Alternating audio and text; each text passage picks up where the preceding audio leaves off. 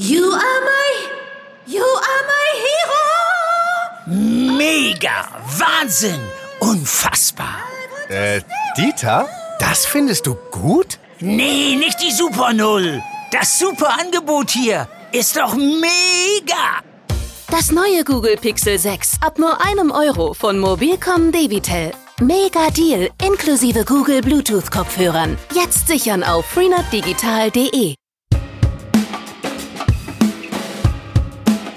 Das wird Jahre dauern, Jahrzehnte vielleicht, um diese Problematik, wenn es überhaupt gelingt, äh, in den Griff zu bekommen. Seit Jahren geht die Polizei in NRW gegen kriminelle Clans vor.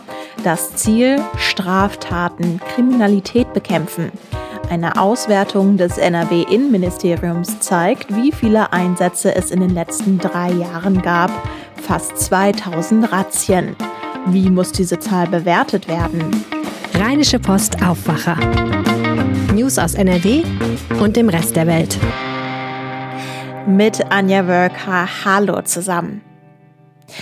Tausende Kontrollaktionen, Strafanzeigen und Sicherstellungen. In den letzten Jahren gab es immer wieder Razzien der nordrhein-westfälischen Sicherheitsbehörden gegen kriminelle Mitglieder arabischer Familienclans. NRW-Chefreporter Christian Schwertfeger kennt die Details der Auswertung und kann uns die Infos einordnen. Hallo. Hallo. Christian, du sprichst selbst von einer wohl beispiellosen Serie von Razzien. Inwiefern sind die denn beispiellos? Weil es wahrscheinlich äh, in keinem anderen Bundesland, wahrscheinlich noch nicht mal in Berlin, ähm, wo die Clan-Problematik ja auch äh, vorhanden ist, so viele Razzien gegeben hat wie Nordrhein-Westfalen gegen Clankriminalität in den vergangenen Jahren. Also äh, wir haben eine Auswertung des nordrhein-westfälischen Innenministeriums vorliegen, wonach es seit Sommer 2018, also seit Juli 2018, um konkret zu sein, äh, bis heute rund 1800 Kontrollaktionen gegeben hat in Nordrhein-Westfalen. Das heißt also große Polizeieinsätze, unter anderem wurden dabei durchsucht Bettbüros, Teestuben, äh, Sicherbars etc. Und äh, dabei wurden insgesamt bei diesen 1800 Kontrollaktionen fast 5000 Objekte durchsucht. Und das ist schon äh, enorm. Jetzt gibt es diese Razzien auf der einen Seite. Kann man denn auch sagen, dass die erfolgreich waren in gewisser Weise? Absolut. Also, also da wurde unheimlich viel sichergestellt, äh, sei es an Drogen, äh, an äh, Waffen, auch äh, an Kleinigkeiten äh, wie äh, mit unverzeugtem Tabak. Äh, aber auch damit machen halt äh, diese Clans Geld und alles, was man ihnen wegnimmt, schadet den Clans halt natürlich. Also es gab beispielsweise 8000 Ordnung, Ordnungswidrigkeitsverfahren und Strafverfahren in dem Zeitraum. 12.000 Verwarngelder wurden ausgesprochen und fast 800 Menschen wurden festgenommen, vorläufig festgenommen. Äh, man nennt das äh, im Polizeijargon äh, sogenannte freiheitsentziehende Maßnahmen wurden unterzogen. Also aufgrund dieser Razzien wurden eben auch Ordnungswidrigkeits- und Strafverfahren eröffnet. Ja, also das ist äh, eine absolute Null-Toleranz-Strategie, äh, so wird es ja auch bezeichnet. Also äh, die Sicherheitsbehörden in Nordrhein-Westfalen, äh, die wollen diesen Kriminellen also mehr oder weniger permanent auf den Füßen stehen, also einen permanenten Kontrolldruck aufbauen. Äh, die Kriminellen sollen oder müssen jederzeit spüren, und wissen, dass die Polizei jederzeit bei ihnen kommen kann und dass sie nicht mehr so wie noch vor vier, fünf Jahren, sechs Jahren und noch weiter zurück machen und tun lassen können, äh, was sie halt auch gemacht haben. Ne? Also sie haben halt den Rechtsstaat jahrelang einfach, sagen wir mal so, man kann sagen, ignoriert, dem Rechtsstaat auf der Nase herumgetanzt. Äh, ich war selbst bei einigen Razzien dabei und kann auch beschreiben, äh, wie sich so das Bild und äh, verändert hat. Also ein kleines Beispiel, äh, während äh, vor drei bis vier Jahren, wenn die Polizei kam in die Räume, in die Sicherbars, da lagen Geldbündel offen auf dem Tisch, da lagen Gras, also Drogen teilweise offen auf dem Tisch. Das findet man jetzt nicht mehr. Du hast ja gerade schon ähm, einen Begriff genannt, die Null-Toleranz-Strategie. Ich würde das gerne mal in den Kontext setzen, denn wenn wir über die mehr als die letzten drei Jahre sprechen, dann beschreibst du genau den Zeitraum von Herbert Reuls Amtszeit als NRW-Innenminister. Ist das etwas, was quasi mit ihm auch auf die Agenda gesetzt worden ist? Also, dass es ab dann auch diese Null-Toleranz-Strategie gab? Also das muss man ganz klar sagen.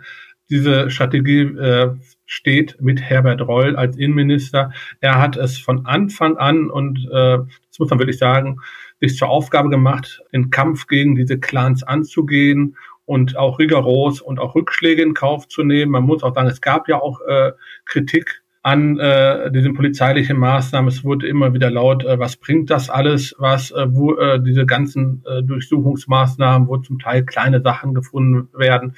Aber äh, man kann sagen, äh, dass sich in diesen dreieinhalb bis vier Jahren doch einiges getan hat. Also ich hatte es eben kurz schon äh, skizziert, die Clans, die sind nicht mehr so offensiv, nicht mehr so aggressiv in der Öffentlichkeit. Wir erinnern uns, es gab vor zwei, drei Jahren regelmäßig äh, in den einschlägigen Vierteln, ich sage jetzt mal in Duisburg, Duisburg-Hochfeld, Duisburg-Marxloh, dann, äh, wenn wir nach Essen gucken, Tumultlagen, also äh, wo Polizisten Einsätze hatten und dann äh, umringt wurden von hunderten Clan-Angehörigen. Das sehen wir mittlerweile nicht mehr. Und das ist natürlich auf diese Strategie zurückzuführen. Mhm das sind ja jetzt auch erstmal äh, viele Zahlen, du hast gesagt, ja auch mit äh, Erfolg verbunden. Wie muss man das denn vielleicht im deutschlandweiten Vergleich einordnen? Also du hast jetzt gerade Berlin beispielsweise gesagt. Wie schaut man von außen auf NRW drauf? Ja, also die, die Clan-Problematik haben wir äh, nicht nur in Nordrhein-Westfalen, wir haben sie in Bremen, aber vor allen Dingen natürlich, wie du gerade sagtest, in Berlin.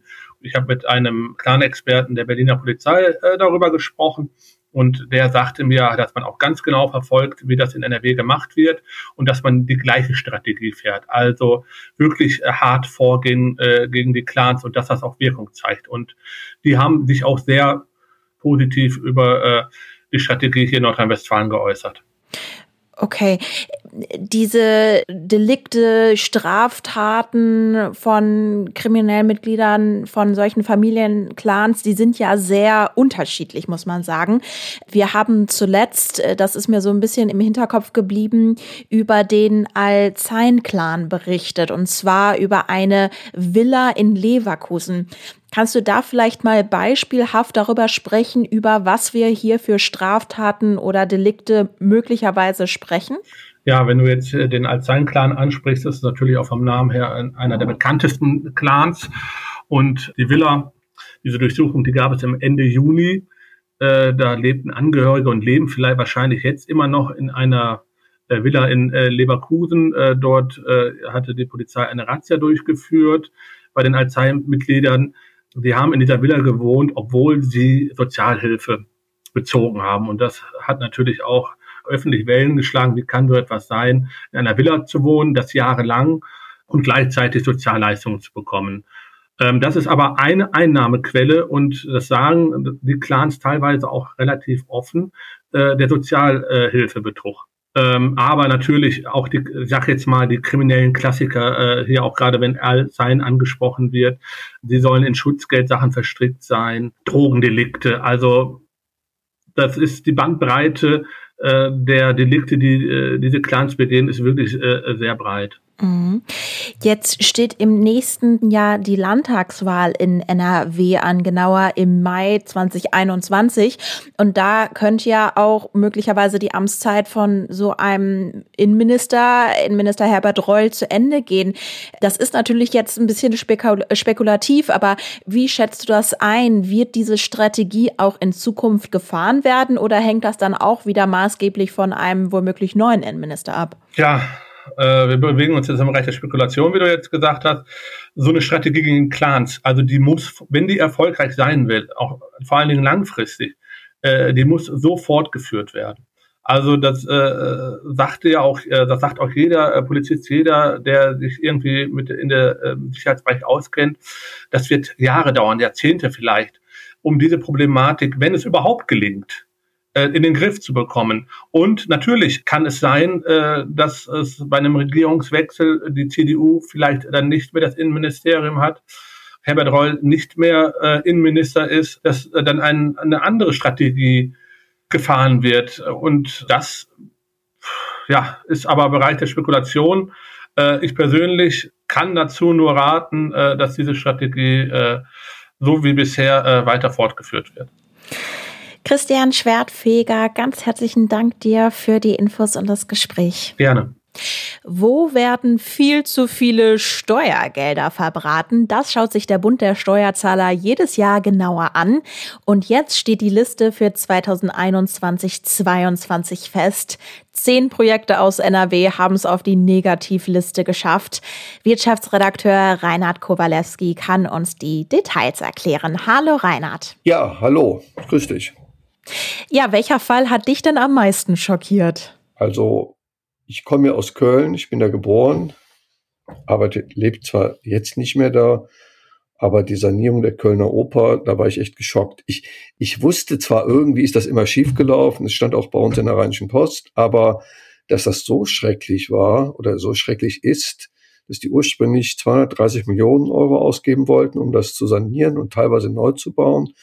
Mittlerweile sind sie bei fast einer Milliarde Euro und es gibt Zitate, die der Steuerzahlerbund so zusammengestellt hat, dass die Kölner Oberbürgermeisterin Reka Anfang diesen Jahres, nach vielen, vielen Jahren Bau, sagt, und jetzt haben wir endlich mal einen Plan. Daraus leitet der Steuerzahlerbund ab, im Prinzip haben die keinen richtigen Plan gehabt. Sie haben einfach mal irgendwie angefangen, rumgemorkst, immer wieder neu geplant. Mittlerweile sind sie bei fast 1000 Millionen Euro. Schrecklich. Davon könnte jeder Bürger von Köln einmal in Urlaub fahren, wenn man sich das mal vorstellt. Auch Corona findet in diesem Jahr Einzug in die Liste und zwar mit dem Stichwort Digitalisierung. Das ist ja jetzt nicht unbedingt eine Überraschung. Da ist ja besonders zu Beginn der Pandemie viel schiefgelaufen, oder? Also der Steuerzahlerbund ist eine Organisation, die dafür eintritt, dass weniger Steuergeld verschwendet wird. Am besten natürlich gar keins. So, die sagen, grundsätzlich ist die Digitalisierung eine Riesenchance, damit Abläufe schneller laufen. Also ich versuche gerade ein Auto umzumelden. Ich bin auch hier erschreckt, wie kompliziert das ist, dass man da nicht einfach, man kann zwar einen Termin machen, aber erst in zwei Wochen und äh, die Informationen sind ganz schwer aufzurufen. So, und jetzt sagt der Steuerzahlerbund, dieses ganze Digitalchaos der Verwaltung haben wir auch bei der Corona-Krise gemerkt.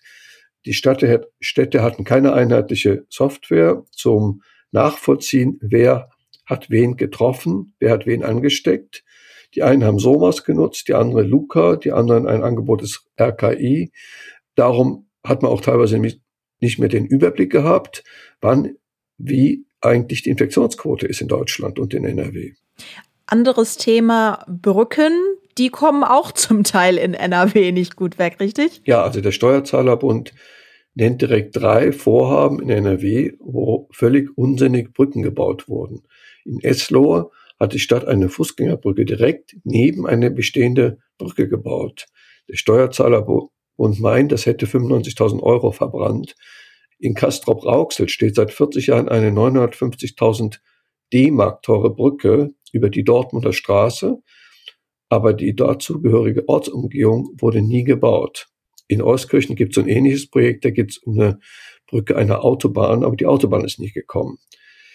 Der Herr Steinheuer, das ist der Chef des Steuerzahlerbundes in NRW, mit dem habe ich darüber geredet, der sagt, halbfertige Bauvorhaben sind nicht nur rausgeworfenes Geld, sondern auch versäumte Zeit, sie sind auch verpasste Chancen.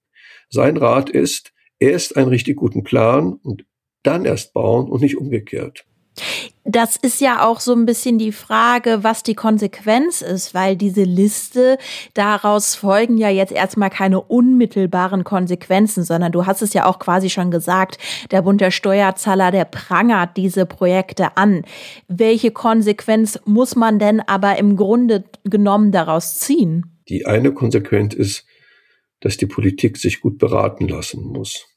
Die zweite Polit Konsequenz ist, dass die Politik, sag mal, vorsichtig sein muss mit Selbstüberschätzung. Also die Vorstellung, dass die Politik alles besser macht, ist falsch. Sieht man einfach an diesen riesigen Verschwendungsprojekten. Tja, und sonst kann man nur sagen, die Politik braucht auch Experten.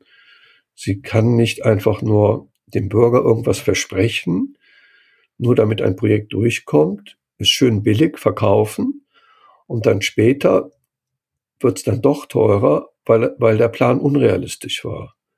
Also wir brauchen natürlich in unserer Demokratie eine politische Führung, also die vom Volk gewählt wird. Aber die braucht dann wirklich kompetente Fachleute, die realistische Pläne und realistische Umsetzung von Plänen machen, damit es zu solchen Problemen nicht mehr kommt. Reinhard Kowalewski zur Negativliste des Bund der Steuerzahler 2021-2022. Ganz herzlichen Dank dir. Ja, vielen Dank für das Gespräch. Und das könnt ihr heute noch erwarten. NRW-Gesundheitsminister Karl-Josef Laumann stellt heute einen Bericht zur Fachkräftelage im Pflegebereich vor. In dem Bericht werden zudem Kennzahlen zur Ausbildungs- und Arbeitssituation von Menschen in den Pflege- und Gesundheitsfachberufen genannt. Im Düsseldorfer Landtag wird heute über Tempo 30 in geschlossenen Ortschaften diskutiert. Im Verkehrsausschuss gibt es dazu eine Expertenanhörung. Im Schulausschuss wird außerdem über die aktuelle Situation der Schulen in der Corona-Pandemie gesprochen. In Berlin legten die eingesetzten Arbeitsgruppen für eine Ampelkoalition heute erste Ergebnisse vor. Bis heute Abend sollen die 22 Gruppen den Stand der Verhandlungen festhalten. Das Wetter. Es gibt nur dünne Schleierwolken und viel Sonne. Im äußersten Nordwesten kommen am Nachmittag viele Wolken auf. Es bleibt aber trocken bei bis zu 11 Grad. Jetzt wünsche ich euch noch einen schönen Tag. Wir hören uns morgen wieder. Bis dann. Mehr Nachrichten aus NRW gibt's jederzeit auf RP Online. rp-online.de